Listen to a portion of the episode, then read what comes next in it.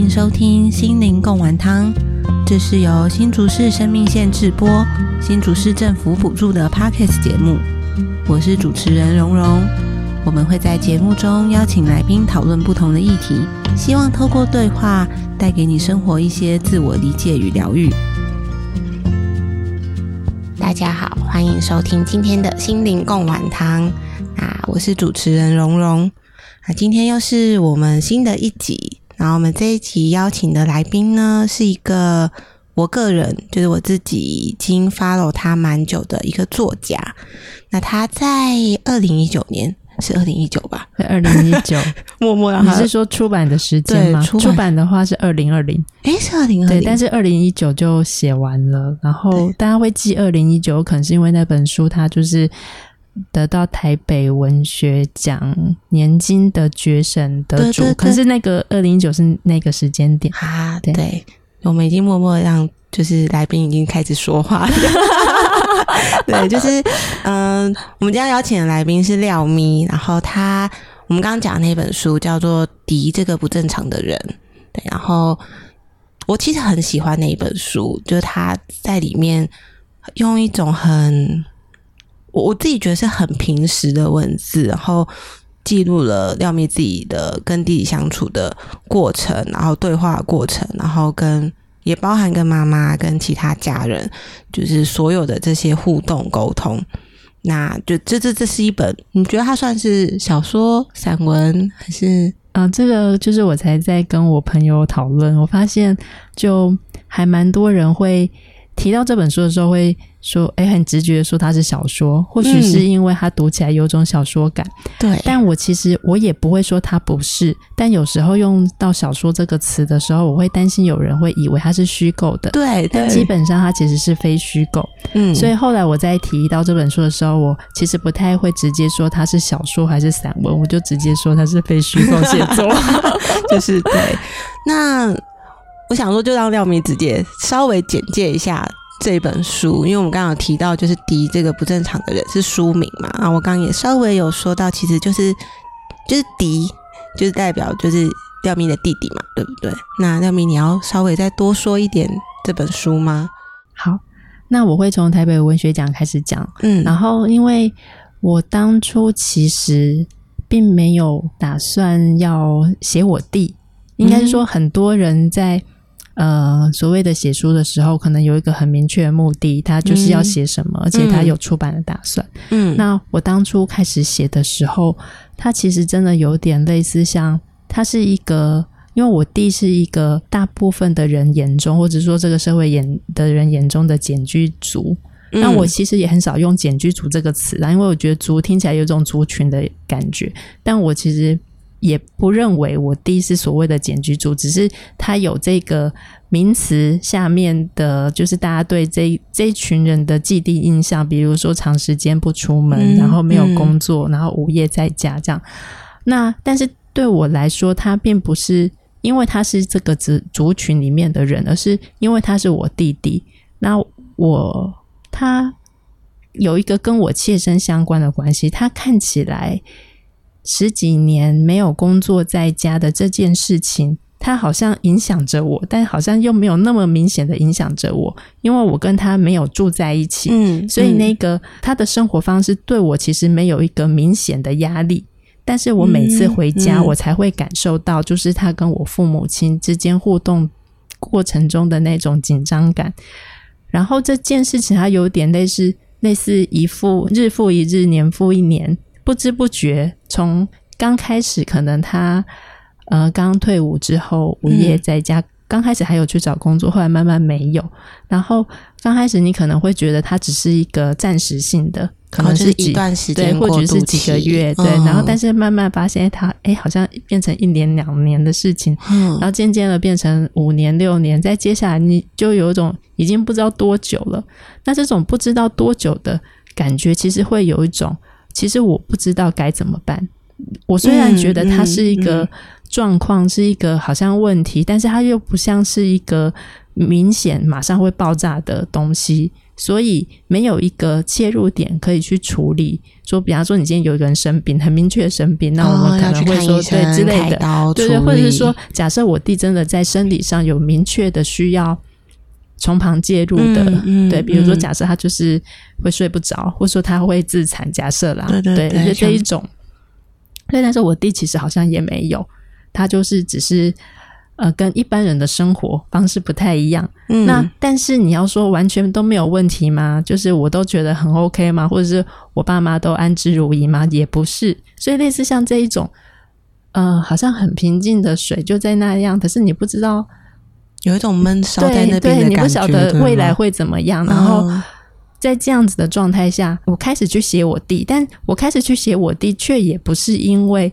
我刚刚说的那种闷烧状态啊，反而是在平常看起来，我我都会觉得有点压力的情况下，但是我每次回到家，然后我一旦如果有机会跟他聊天，我都会觉得跟这个人聊天非常有趣。嗯，所以有趣是指什么？嗯，那个人有趣就是他的思考方式跟一般人或者说跟我不太一样。嗯嗯，对。然后，所以我记得就是。第这个不正常的人刚开始的初稿，刚开始的初稿，呃，最刚开始写的应该就是他说的一一段话。其实我我一直觉得，光是把他的说的话写下来，就会非常有趣。我我好奇，那个有趣是有趣，我有享受在其中吗？有享受在其中，就是我会觉得，呃，就是先不要想说要不要这个人到底对对对，或者是说对，或者说这个人到底有没有问题，光是。光是把这跟这个人的对话留下来，我都觉得非常好玩。因为这个对话，它可能不会出现在其他地方，不会出现在我跟其他人对话。我只有跟这个人才有机会进行这样的对话。对，然后对呃，出于这样的动机，然后我想一下，我其实不太确定那时候是先看到台北文学奖年金计划增建，嗯，还是说我其实本来就已经先写了开头。但总之，那个写作时间点有点是增建计划结束前的一个月，我才开始写。然后他是希望有一万两千字的初稿，看起来有一定的量。但是我一写下去，我发现我一开始写停笔的时候就已经写六千字了。然后 已经一半了，对，已经一半了。然后我突然觉得，哎，好像要把初稿完成，并不是一件不可能的事情。所以尽管好像快要截稿，但我还是就后来我就接着大概每天又再写一点，写一点。所以我差不多一个礼拜多的时间把初稿完成。嗯嗯，初稿完成之后，真的是抱着没有期待的心情，然后就投出去。嗯，对。所以后来隔年发现，哎，入围的时候。因为台北文学奖它分两个阶段，它会先入围三名，嗯，对，然后这三名他会先给一笔写作年金，然后让你去完成你想要写的东西，然后来年再从这三名当中再选出一个决审。对，所以换句话说，我其实是因为入围之后，它有点类似。被推着必须要，因为我已经拿到了这个名额，我必须要。对，而且我拿到这个任务，对我拿到钱了。然后如果没有拿到钱的话，钱要还回去。哦，对，是金钱的力量。哎，一半。但我那时候其实真的也有问自己啊，我有问自己说：假设我真的觉得没办法写下去，或者是我真的其实没有打算要写的话，其实钱还回去也不是什么事，因为它本来就是我。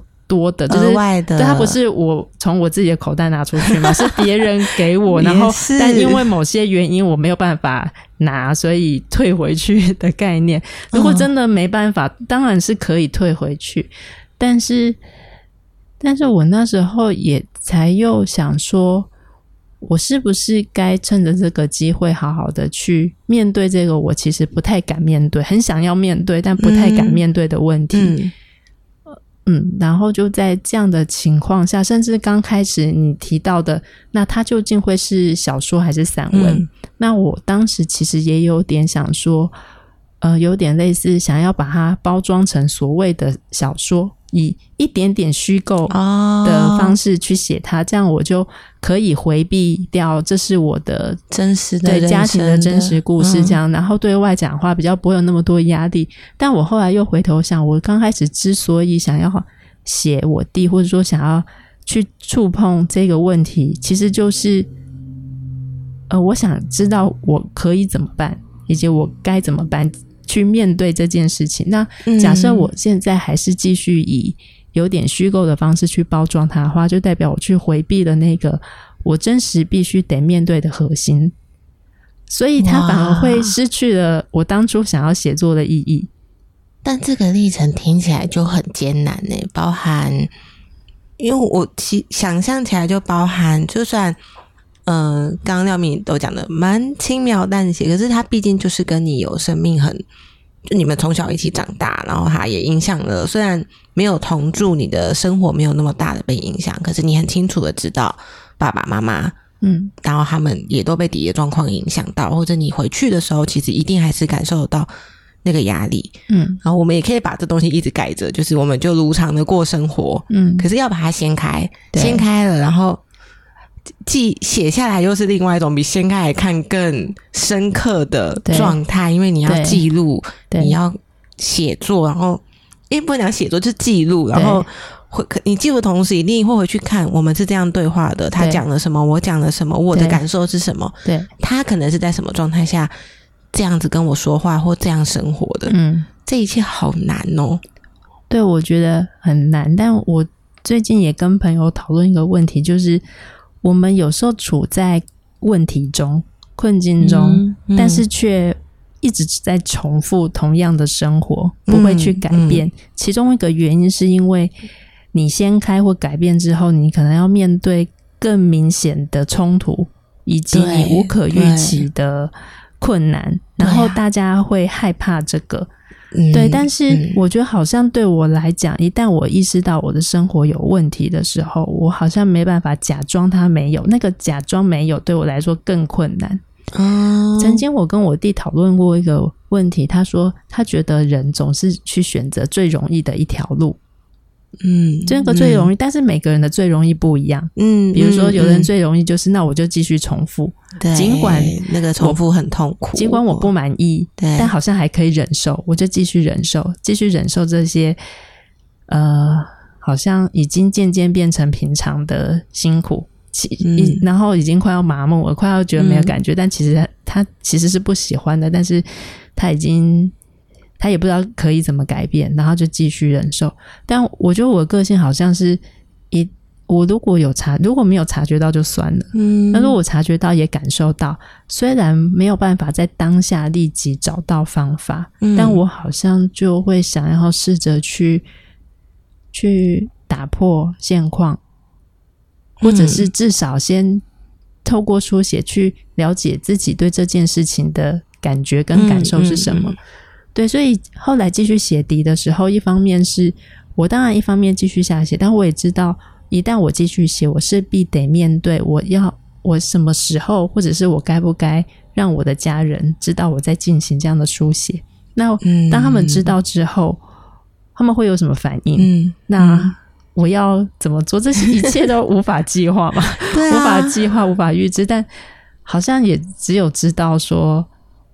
我应该要说，应该要做，但是是什么时候没有办法预想，就只能顺其自然，看什么时间点刚好切进来了，啊好像这就是这个时间该讲了，然后就讲，然后对方讲了之后，对方的反应如何，然后自己再再接招，再 回回去。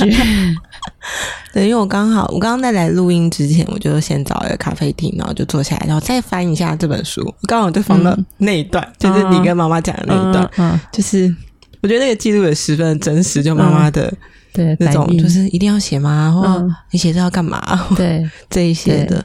那我有点好奇，因为后来就就出版了嘛，然后再来就是也蛮多人可能看了这本书，然后有一些回想，或有一些他们的心得。嗯，那你觉得出书之后对你，或者是对家人，包含可能对迪或对妈妈，有带来什么样的影响吗？我觉得出书本身对他们的影响或许没有那么直接，因为嗯，出书之后的回馈比较多，会就是呃比较多直接会回馈到我这边，我我是那个可能会知道大家反应的人，对，但是。对我妈或是对我弟来说，他们是这个社群之外的人，他们多半还是过着他们生活，所以其实没有影响是蛮好的。嗯，当然我会，呃，而且这个没有影响，反而会是让我妈安心。哦，就是虽然出书了，我妈其实之前会非常担心说。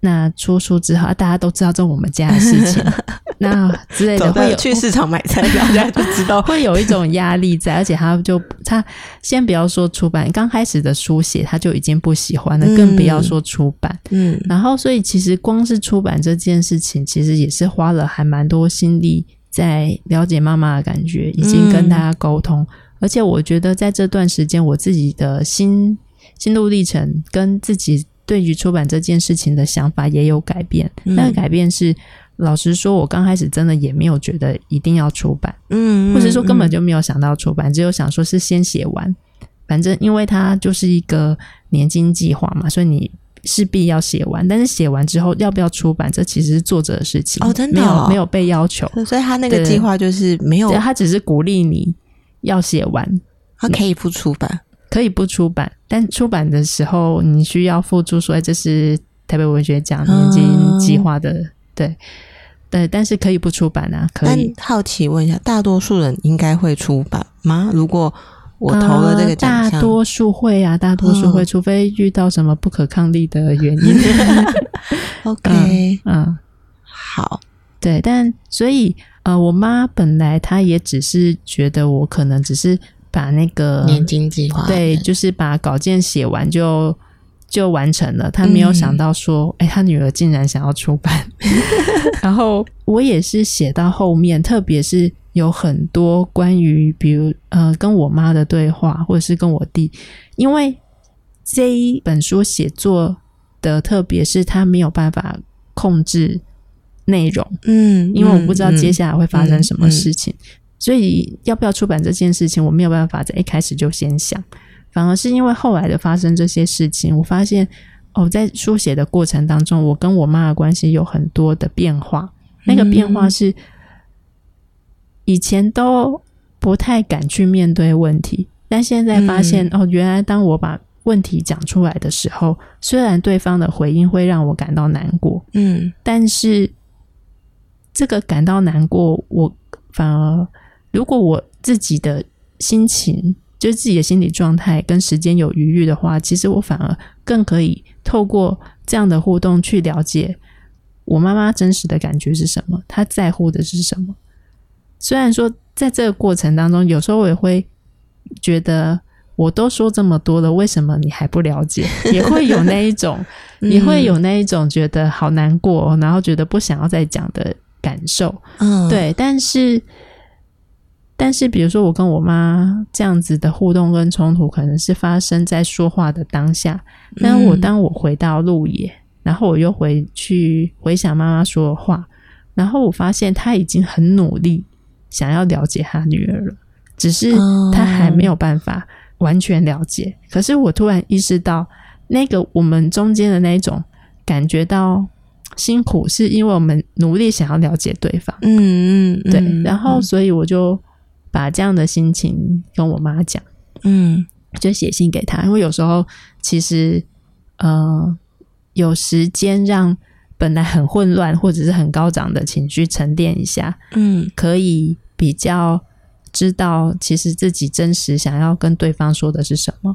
对对，所以然后我跟我妈互动方式就是写 email，她不用其他的社群软体，所以就是我们就是通 email 嗯。然后，所以就写 email 给他。然后我妈的回应也让我还蛮，就是有点惊讶跟感动。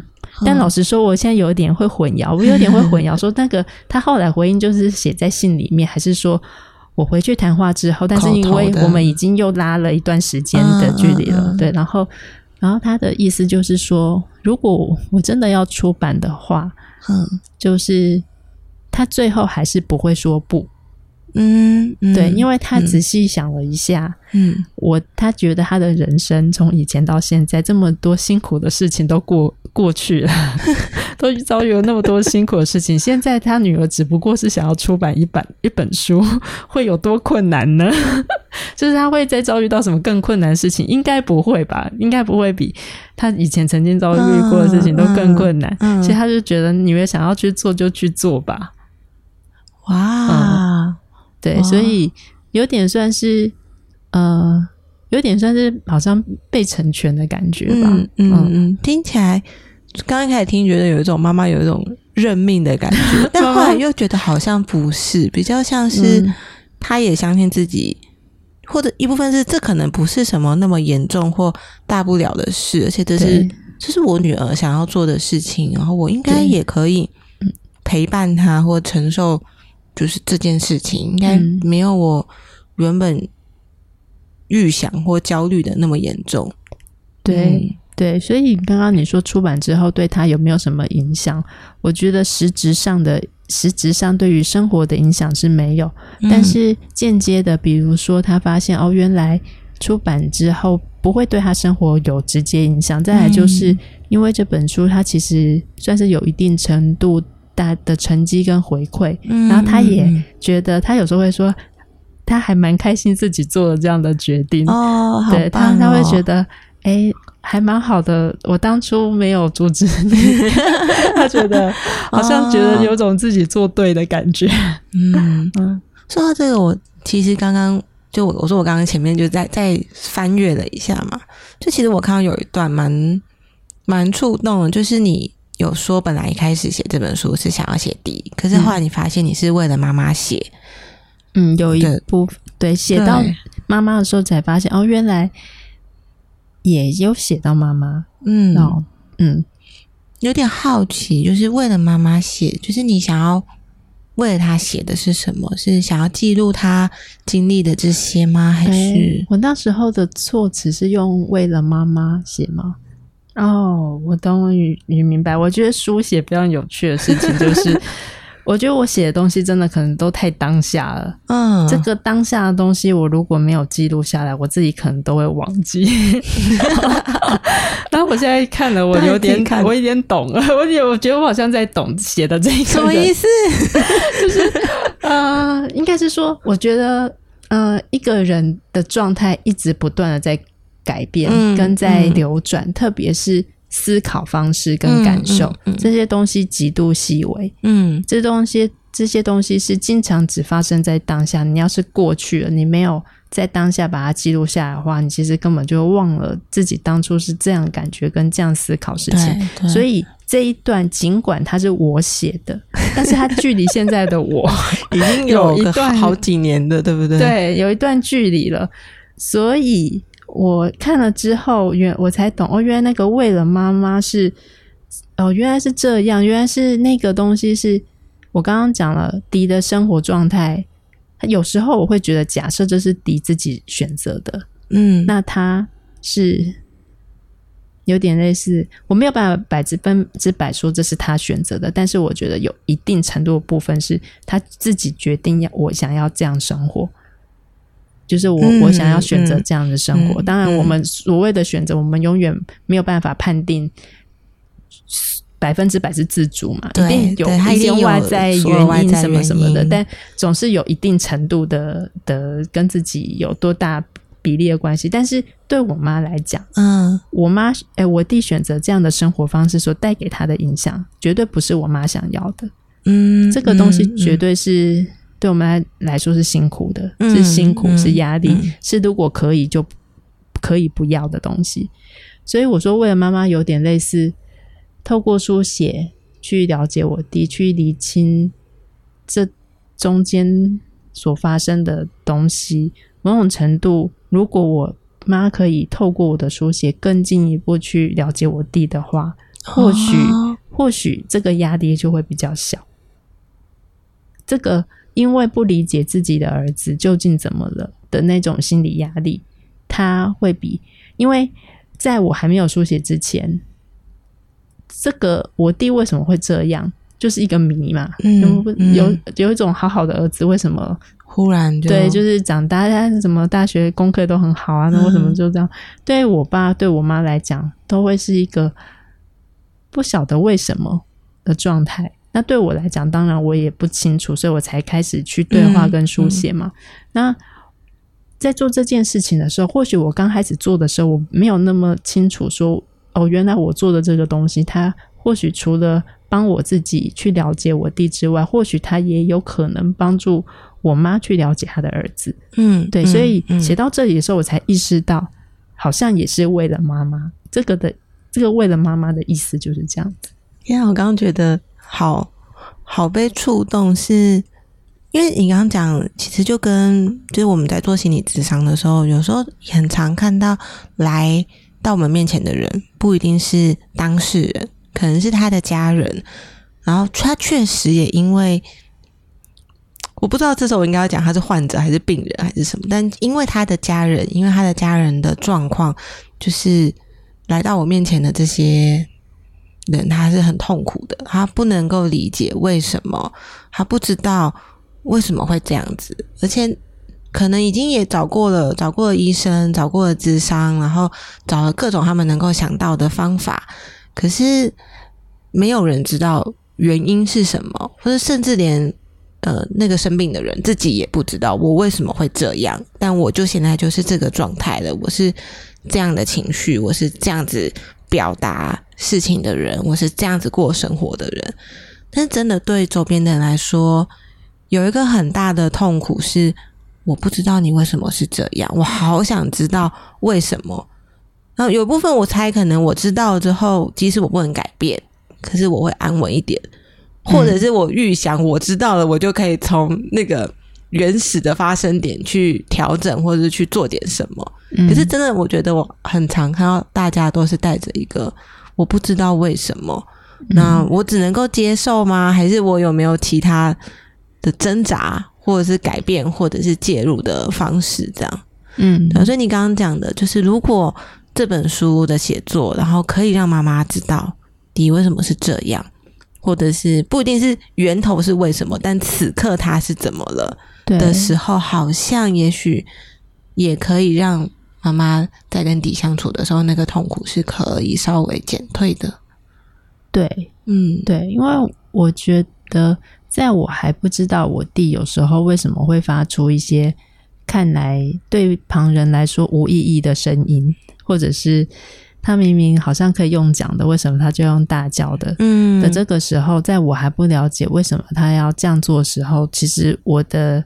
心情我也会觉得很烦，就很干，你就是不用讲的，然后 就这样，然后你全家你最大，啊，我们都要就活该受你气之类的，就很烦。然后，但但是当有机会去了解他之所以会这样，以及他自己心里的一些波动的时候，我突然又会对他，我自己我刚刚说很烦的那些行为，我就突然就是就是那个就是一个好像就是好像是。就突然转了一个方向，然后我就突然可以接受，而且那个接受是不是不得不，也不是委屈，而是哦，原来你是这样哦，那我知道就好了，有一种这种感觉。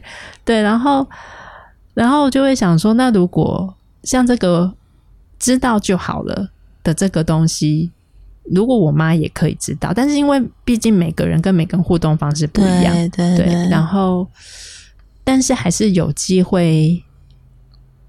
慢慢改变，跟对，就还是会有一些慢慢改变的机会啦。我就会分跟我妈分享，我跟弟弟互动的方式是什么。嗯，对，诸如此此类的。虽然说我妈听了之后还是觉得，可是要我那样，我就觉得很难 呐，因为角色不一样。对。但说到这边，我刚刚其实一直有在想，就是我我觉得。嗯，我们的听众听到这边应该有想说，我们今天这一集是文学频道吗？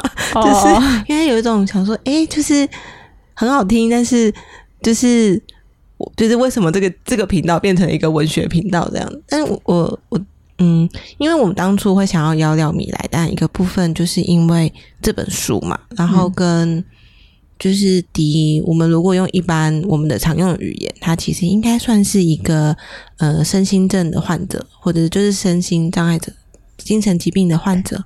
哎，其实他有诊断，其实没有确没有诊没有去诊断，也没有确诊。但如果说在跟他互动的过程当中，或者是说我在书里面有提到一个人叫就是宋文礼，宋文礼教授。那我其实也曾经因为我弟的状况，然后我也有思考过说，那像迪这样，那他是不是应该，他是不是该去看医生？那假设要去的话，是要去挂哪一科？是神经科、精神科还是什么科？然后还是说是要去找心理咨商？因为我一我之前对于一般生以前。陪朋友去身心科的状态，几乎都是处理生理上的问题。我的生理上是指说，可能对不能睡或什么的。然后，而且其实陪在旁边的时候，发现他们就是就诊的时间非常短，然后多半就是开药，然后来处理生理上会有的状况。嗯，然后所以我就不太确定。那像我像迪这样，那他是要去身心科吗？然后再来就是，就算假设可能。可能是可以先去看看，但是他可能根本就不想要去。嗯，他本人对他对，就是本人可能没有那个意愿。那在这样的情况下，我的失力点到底是什么？我可以着力点，可以着力的地方到底是什么？然后那时候我就回想到，就是我以前呃，我以前还没有搬到台东之前，我在台北的工作。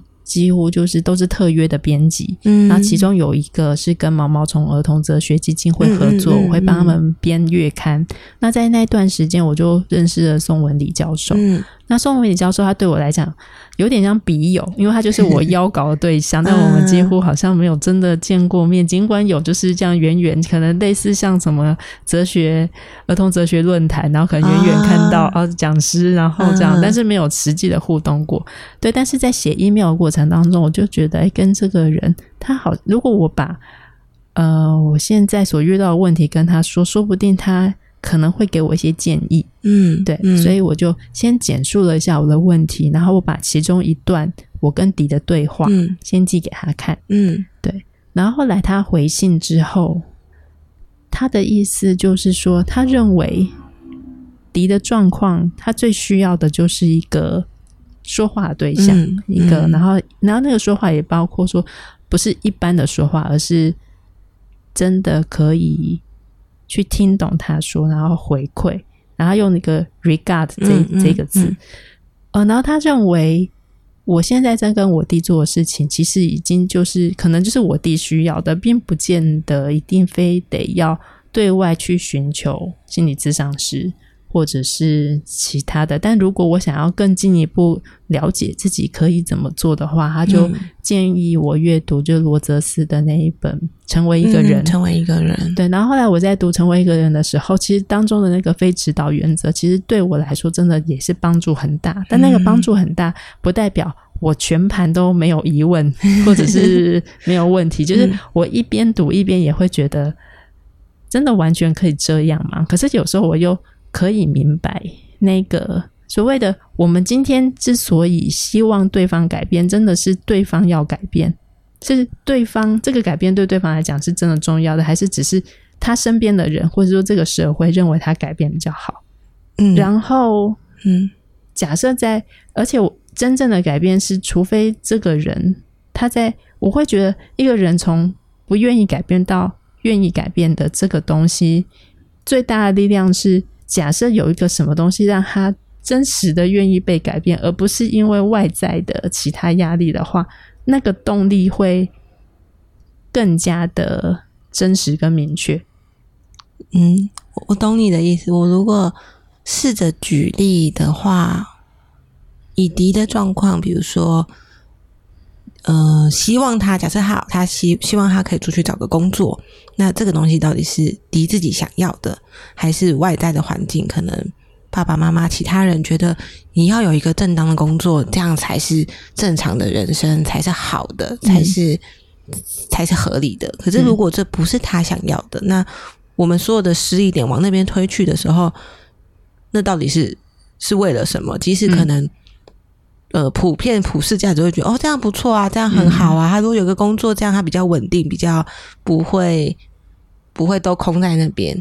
但但如果以你刚刚讲，如果今天有一有一个状况是他自己说出了，他自己提出了，就是哎，我想要去外面找个打工，嗯，或我想要过不一样的生活了，我要出门去找工作。那那个就是他内在的，不管那个动力是什么，可是是由他提出来，或有他的需要了之后，对，我们依着他的需要去去帮他，或者是去协助他，那个才是真正是对。能够帮助他成为。如果回到那个书名，成为一个人，用他的想要的方式过生活，对你讲，对你讲的比较白话文一点。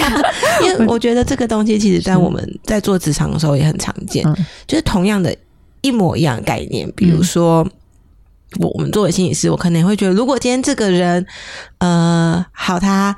他可以跟现在这个不好的伴侣分手的话，嗯，他会比较稳定一点，嗯，他的一些情绪状况比较稳定，嗯。可是我说出口，我讲一百次，嗯，都不会胜过他有一天说，我好像应该要分手，对不对？对，其实这个我突然想到，就是我前阵子跟你分享的魏明义的那本书《受苦的道理》里面，他在里面提到他跟一个案主，然后那个案主跟他在跟他讲的一个东西是，就是我不能再这样下去了。就是他在讨论他接下来该怎么办的时候，他问的不是那个我到底怎么了或是什么，他问他就是我不能再这样下去了，经常才会是一个当事人有可能试着改变什么，尽管他可能还找不到方法，对，但是那个动力会是让他可能试着去改变什么。我觉得包括说，我觉得我。书写也有点类似，像这样写“敌”这一本书也有点类似。我觉得“敌”这个问题，它摆在那边摆好久了。嗯，我说问题当然不是指负面的，而是它就是一个现存的状态。状态对这个状态就是在讲，我不，我我并没有觉得它这个状态，我就是觉得很舒服很好。那既然我有这样的感觉，那我还要把这样的东西放多久？我一直还蛮，因为我们其实聊到现在都没有很明确的讲到。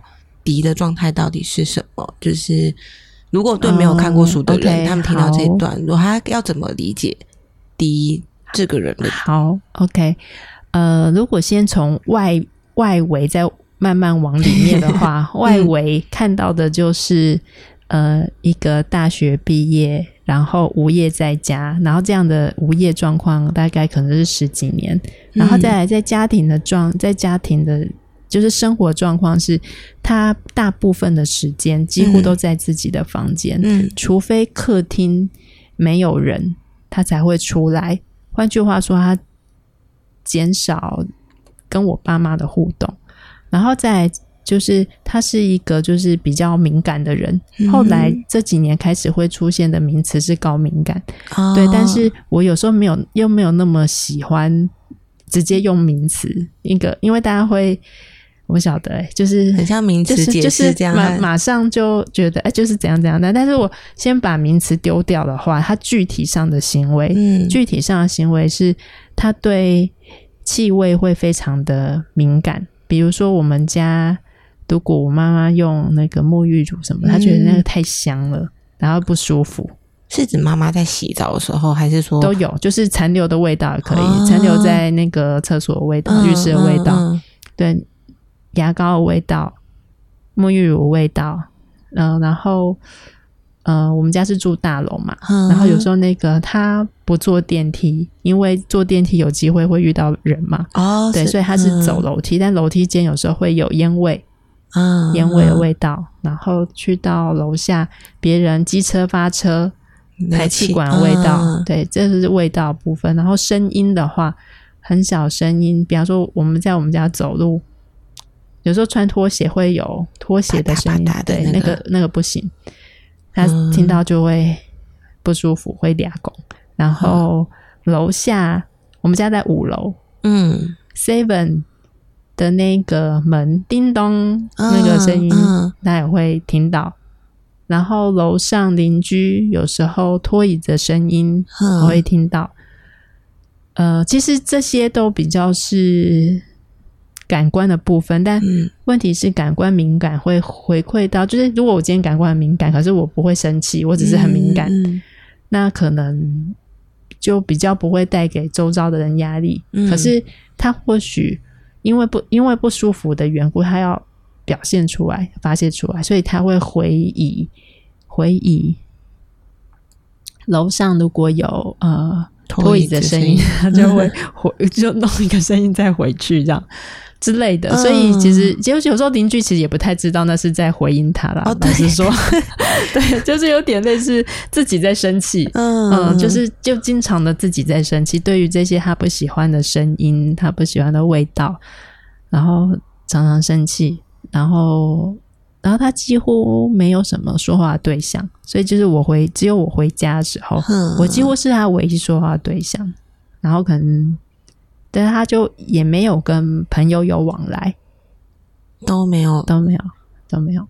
嗯，那这个是他，比如说这些对声音啊、对气味敏感，他从小就这样吗？这个也是我在跟他后来有。比较多聊天跟深入讨论之后，我才问他说：“那你是从小就这样吗？”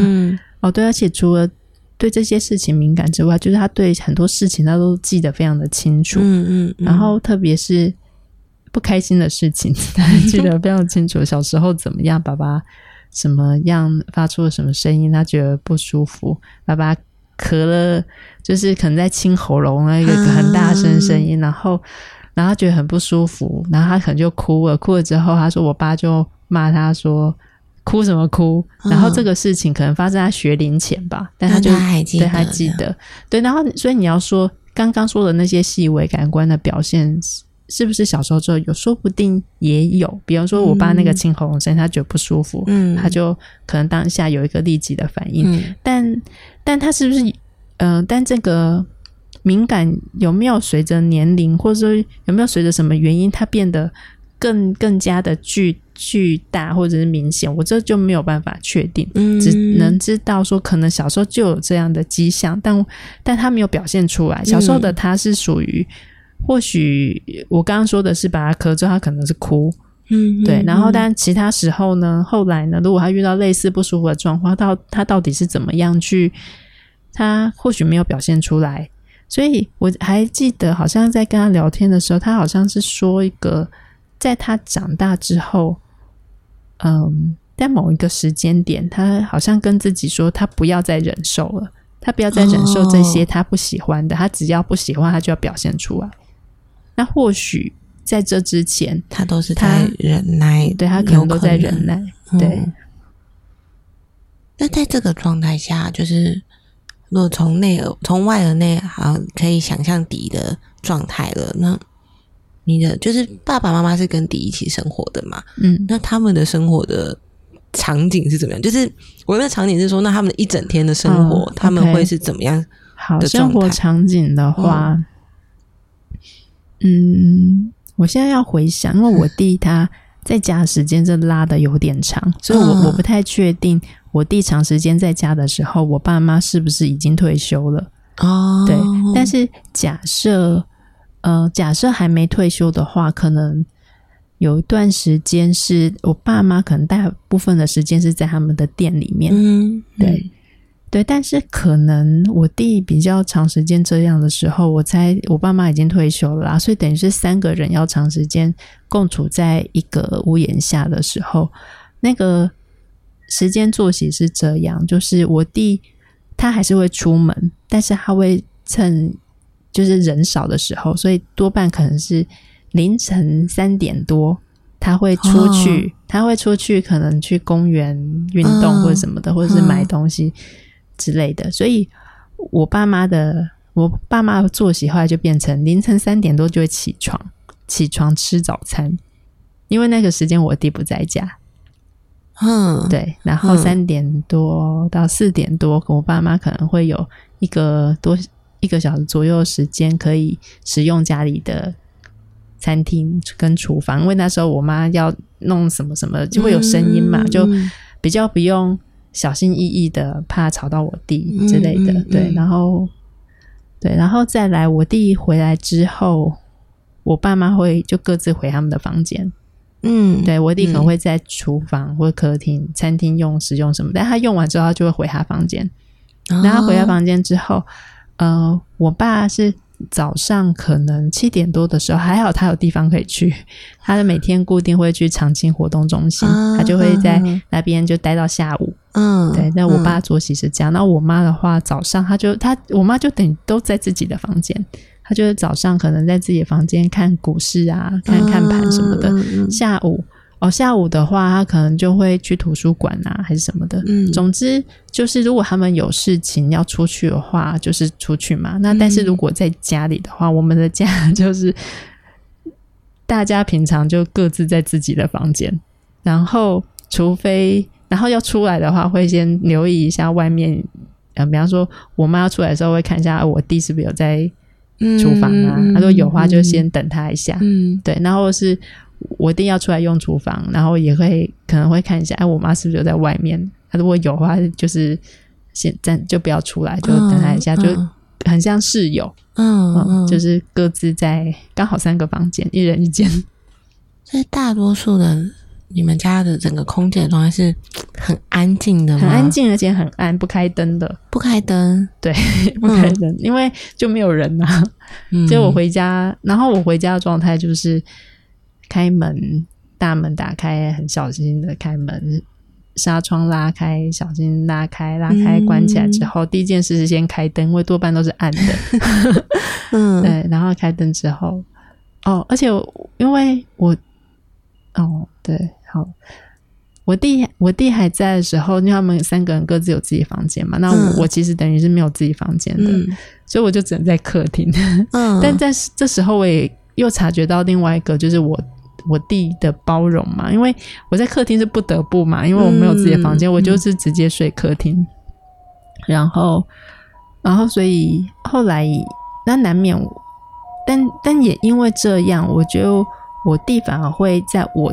在家的时候比较会愿意出来，就是因为我会出，如果他想要跟我聊天的话，有时候他偶尔也会愿意出来，然后在客厅，然后跟我讲话或者什么的，然后我也会主动先跟他讲说啊，这几天就是我可能难免会有一些声音，但如果你有觉不舒服，你就是直接跟我讲，嗯嗯之类的，就是就是有反而有因此，嗯。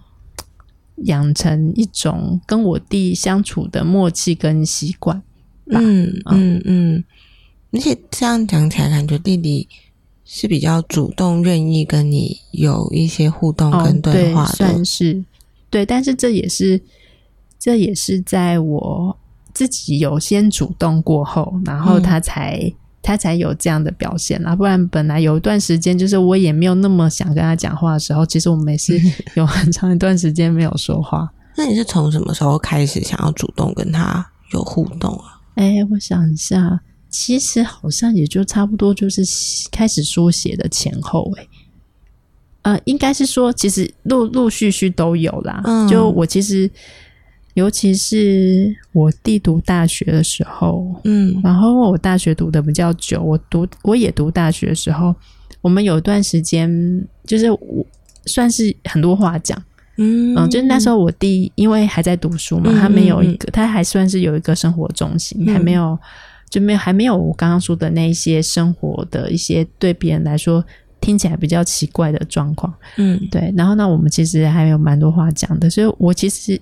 一直都还蛮喜欢跟我弟聊天，然后一直到后来他开始比较奇怪，然后我自己当时的心理状况可能也没有余裕，也没有那么想要去了解他怎么了，所以有段时间，特别是我妈也会以一种就是啊，你弟又不跟别人讲话，啊，你又不跟他讲话，那这样子，反正他以一种就是你回来你要你应该要，他我是那种别人跟我讲应该要的时候，我就。不想这样做，因为它变成很像不是我的意愿，是我的职责。对，而且也还有一种，就是我妈都会说：“你弟这样这样，那你以后就是做姐姐的要照顾弟弟。”然后在当时，我也会觉得，我也会觉得，为什么？我觉得为什么？就是如果这是他自己选择的生活，那我为什么要因为他的选择而去改变我自己的一些生活？嗯，对，就是当他不是我主动想做的时候，我就会觉得。我为什么要这样？嗯，对，所以其实有一段时间，我也好像也会因为自己还没有真的那么想，或者是因为我妈的要求，我反而会觉得，啊，不想跟我讲话就算了，就是我也 就是我为什么一定非感觉像是一个任务交差，就是哦，我今天有去释放要聊天的意愿，但他没有哦，不是我我不讲哦，这种感觉，对，有点类似这样，对，嗯，但是我自己也知道有一点，那个可能是有一点点情绪，就是这种不想、不要跟不想，我也知道，不是我真的完全不要，而是而是。对啊，反正就是有点类似，也有点类似像好跟好朋友吧。好朋友现在这样，然后啊，我已经这样了啊，然后你又好算了，那我为什么要在这个节骨眼去 贴冷屁股之类的？然后，但但后来，当然事情在在自己心情比较平静之后，还是会去想，就是敌的现况什么什么的，然后才会去觉得，其实我真的会觉得没关系嘛，没差嘛，其实没有啊，我还是觉得有关系有差，然后。只是我没关系没差吗？指的是什么意思啊？嗯，就是都不去跟他讲话没差嘛，他就一直都这样子，没差吗，这样继续维持这个生活，对，或者是说我自己的感觉，我真的觉得没差吗？嗯嗯，对。但你觉得其实当停下来之后，就停下来想一下之后，会觉得好像不是这样，你还是觉得有那个有差？那那个有差是什么？嗯。不然这样子 问我想一下，我觉得对自己来讲，那个有差就是，我如果今天完全不 care 一个人的话，其实他怎么样跟我如何感觉他，其实真的没有影响。可是我并没有这样啊，我还是会有感觉啊，嗯，所以这个就是有差。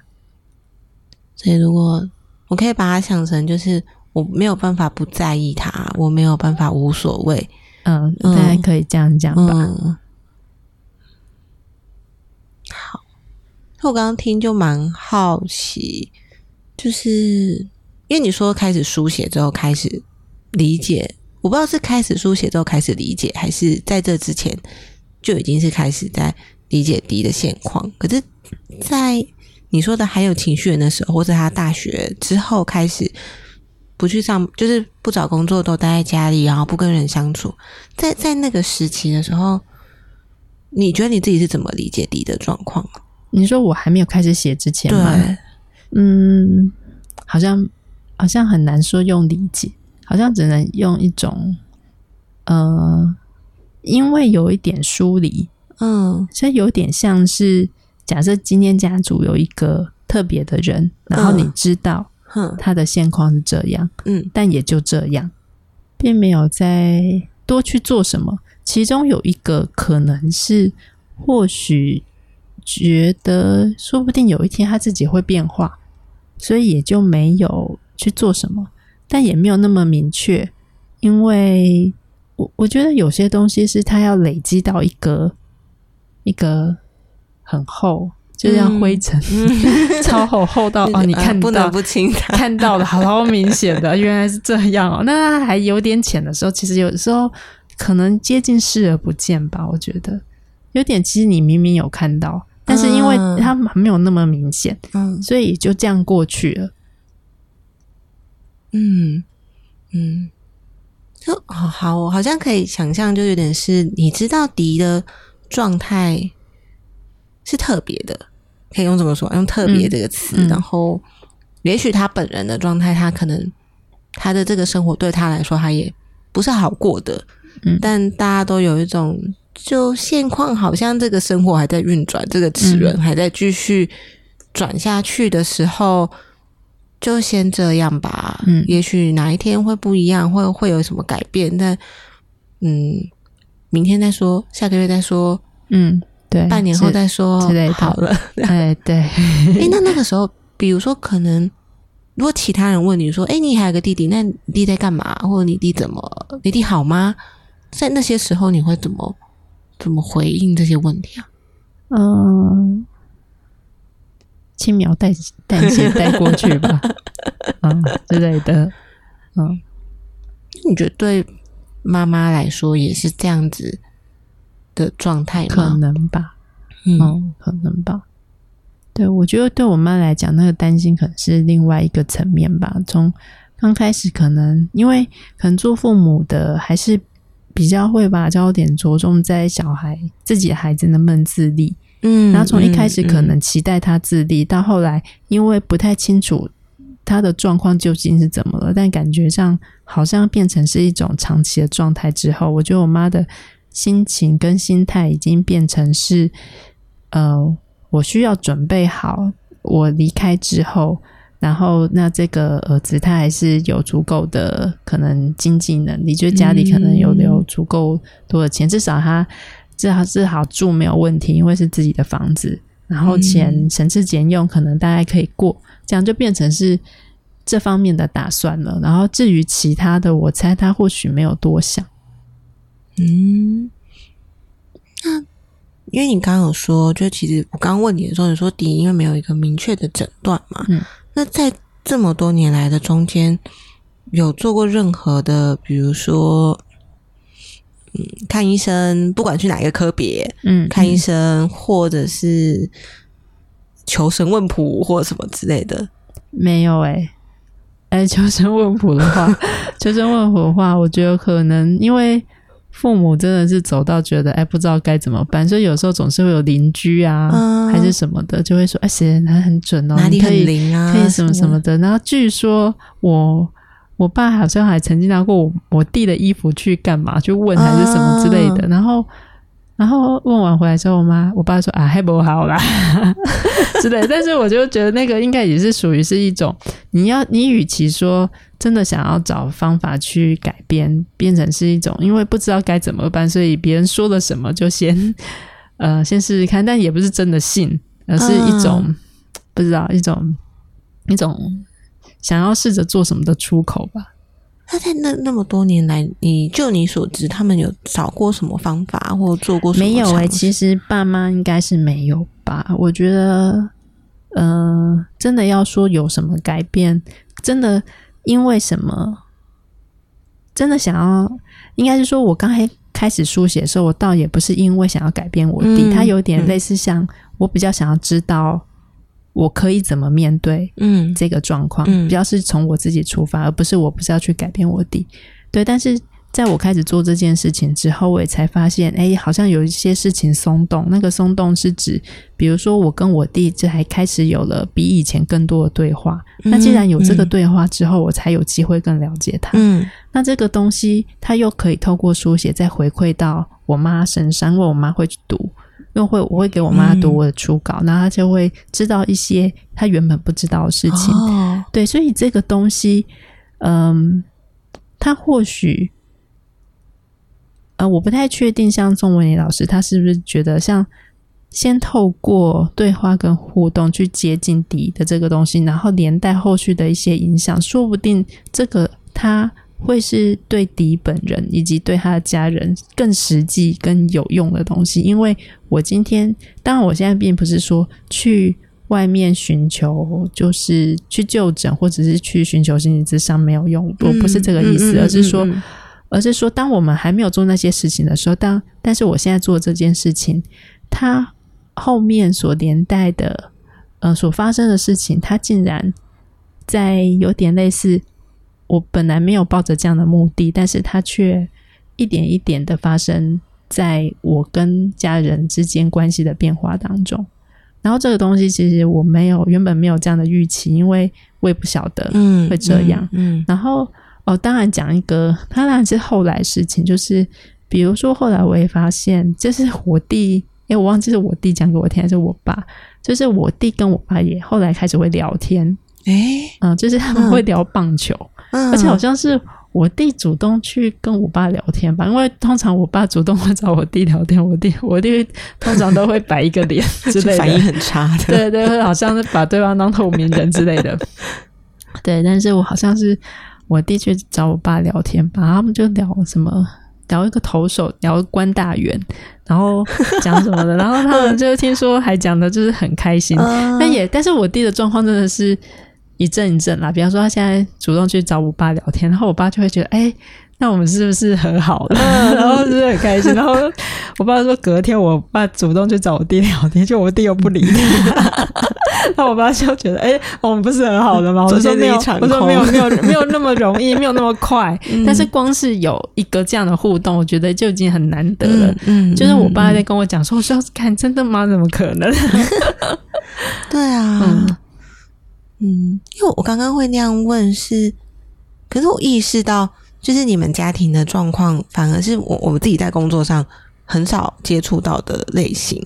嗯，因为我在工作上会接触到的，因为我们心理师嘛，所以比较尝试。我知道这个家庭已经找了各式各样的方法了，就是比如说去看了医生，然后有时候不一定看身心科，可能也先看了什么神经内科，先看了什么肠胃科、肝胆科，就是各式各样的看，然后。也找了，也许找各种信仰人、教会啊、公庙啊，然后去参加各式各样的什么，就他们能够想象到，也许会有帮助的各种团体或活动。嗯，对，然后就就试了很多方法。我应该说，可能我觉得会来智商的人，嗯，他们是对于寻找这些其他的方式跟资源。但我比较好奇，当然，当然，你刚刚也有讲到，去寻求智商的人，不见得是。当事人，当事人嘛，而可能是他的家人。但我比较好奇是，那当事人本身对于家人寻求智商，你所接触到的的个案，他就当事人的反应是什么？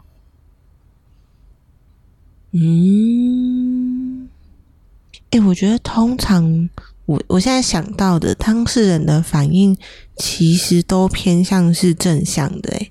嗯，就我觉得有的时候是当事人会也有一种觉得，我现在状态决定不好，我没有办法顾及我的其他的家人，但我也知道你们的生活也不好过，所以你愿意去真是太好了，这是一类。嗯，或者有一类是觉得，就是我的家人让我很痛苦，所以他们才是应该要去 找这些资源的人。你们早一点去，我就可以。OK，我我这边就会得到部分的松绑。哦，对，这是一类的这样。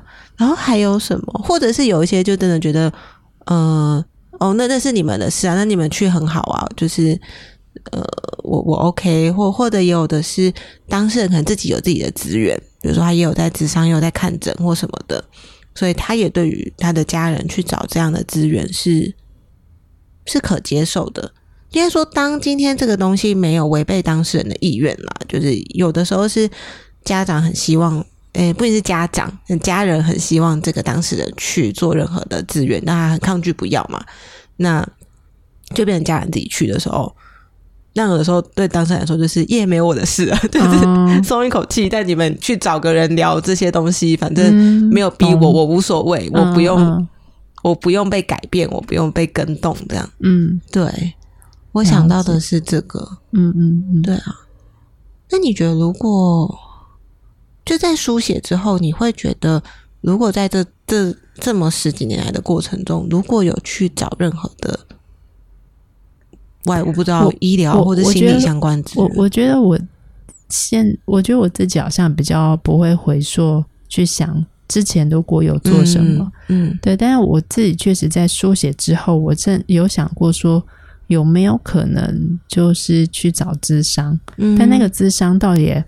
虽然说，比如说像宋文老师会说，有部分的事情跟工作嘛，就是是我跟我弟对话就可以，嗯，对，但但我还是会觉得，如果我可以在我自己我自己个人身份去找智商，或者是说，如果我妈愿意的话，嗯，因为我觉得有时候反而就是你刚刚讲的，就是生活在周边的人，有时候他更需要生活在当事人周边的人，他有时候更可能需要自己知道自己可以怎么做。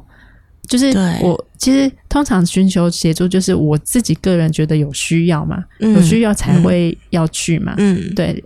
然后对我有想过，就是有想过就是这方面的事情。然后至于之后我弟会不会想，那当然也是我在跟他互动过程当中，假设他有一天他自己主动想要做任何的，不管是智商或者是是其他方面的一些。一些讨论关于自己可以做什么或什么的，我觉得那当然都都是一个可以试试看的的方式。对，那只是因为因为可能就还没有走到那一步，然后后来我弟就因为身体的原因就先离开了，所以我没有办法预知说，呃，假设我们有去做智商的话，那对对于就是。我们自己跟我弟的相处，还有说对于我弟的状态会不会有什么改变，这就没有办法知道。嗯嗯，对啊，但对，就这是一个已经没有办法再验证的。对，但那目前为止，就之后到现在，家里面的状况，比如说爸爸妈妈还好吗？就是，嗯，我觉得当然是，我觉得这个东西就是它有一种很微妙感觉，那个微妙感觉是。尽管我弟其实好像有一些变化，我的变化是指说跟家人的互动有感觉比较松，所以但是那个松并不是显而易见，而是很明显的。然后或是我突然就可以去找工作，当然不是这一种，而是试着慢慢的会透过某些方式去表达他的想法。嗯，对。然后像我刚刚有提到，但是我自己现在也回头有想，虽然我刚刚有说我不太会去想说。之前是不是如果有做什么会比较好？因为已经过去了嘛，我没有办法假设。但但因为因为我弟过世的这件事情，我还是有点会去想说，其实在我察觉，我其实也有感觉到他身体有一些状况。但身体状况是指说，比如说他会发现他会那个东西比较是跟生活饮食习惯有关，然后他会干呕，然后。然后我弟他也不太会听家人的意见去看医生，一方面他就是不喜欢看医生。嗯，但当然我也会想说，呃，到底有没有什么是其实就是介入比较好？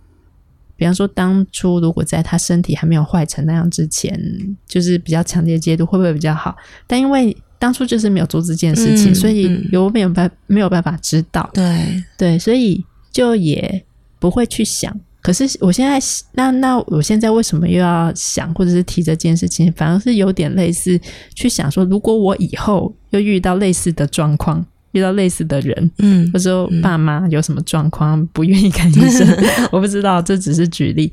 这话那自己在当下，因为我我有想回想到一个，就是确实在我弟有身体状况的时候，我确实曾经有犹豫过，那我是不是应该要更。更明显的介入，但当时我选择的是没有。嗯，那不管有或没有，结果其实就是要自己去承担嘛。就是我们不知道自己做的这个决定，它到底有没有左后左右最后结果，我们无法知道。嗯，对。但是，呃，但是现在好像也只能做的是，我忘记我是在哪里看到的，但是那个东西对我来讲还算是一个还蛮重要的提醒，就是。当自己在犹豫不决的时候，你是不是可以做一个？呃，我如果没这样做，我以后可能会后悔。那那如果你觉得该去做，你就先去做，你就先不要去想说，哎，先不要去想说结果会如何。我不知道我这样讲 清不清楚，还是太抽象。呃，有点类似像说，我竟然曾经脑袋，我现在回想就是。那个过去的自己脑袋曾经想过，那我是不是应该要积极的不许他去看？不许他。那我当初不够积极。那既然我当初的我其实曾经有闪过那个念头，话如果再来一次，有一出日剧叫做《重启人生》，如果再来一次，我就会积极介入。但当当然，这个再来一次。代表的并不是，因为我们现实人生不可能重启嘛，对，而是有点类似，将来为如果又有类似的状况重复发生，它可能是发生在其他时候、其他人身上。当我想过这个念头的时候，我可能就会选择一个，因为不做是一个比较消极的处理方式，是嗯。应该说都很难，都很难预知吧？是是都很难，但是因为在都很难的情况下，我我想要说的那个好像有点类似，不要怕去做一些事情。我当时可能也有点，因为有点怕去觉得那，嗯，积极的希望我弟去，但是违背了他的意志。我怕的是好像违背他的意志。但我后来发现，如果相较之下，违背他的意志跟他的身体健康，或许他的身体健康可能可能可以更看重一点。但但这也很难比较，可能在当下，我或许把意志又摆得更高了一点，所以做了那个决定。对，所以真的很难啦。嗯，都嗯，好难用。我刚刚其实在想，如果如果用比较。操作性的讲，就是如果有一个 SOP 或什么这样，就是廖明你刚刚讲的，我觉得可能在犹豫的时候，也许是真的可以想一下，我今天嗯做这个就是行动或不行动，对我来说可能我能够想象到的最糟的结果是什么？对，有点类似。我觉得当然是事情发生之后才会知道。就是我相较之下无可挽回的，当然是生命嘛。嗯，你意志，就算你这次真的违背了他的意志，但那就是这一次违背嘛。就是他可能会不舒服、不开心、不愉快，但是或许他有机会活下去，或许可以再有个五年、十年不愉快，而不是 对。但哦，但因为我觉得有时候。嗯，确实是没有办法预知。可是，对我觉得就像你讲，就如果再来一次，再经历到类似的状况的时候，好像就会知道我曾经在这件事上的行动或不行动带来的后果，我最难以承受遗憾是什么的时候，我再下一次我会。避免让同样的事情再发生，虽然不一定自己的决定真的会有什么巨大的改变，或者是事情不会一模一样的再来一次，嗯，可是至少会知道，对我自己来说，我在最在意跟最重视的是什么，那我怎么样不要让最遗憾的事情再发生一次？这样，嗯，有点类似这样。好，那我们今天因为时间也差不多，然后就真的很谢谢廖咪来，就是。因为他很少有机会，就是上，就是以声音出现在大家面前，通常是文字嘛，对不对？所以就真的很感谢今天有机会可以邀到你，然后跟你聊这些，很高兴今天有这个机会跟你聊天。好，那谢谢你，不客气，大家拜拜，拜拜。谢你收听本集节目，如果你喜欢，欢迎留下五星好评，或者在留言分享你的心得。我们下集见。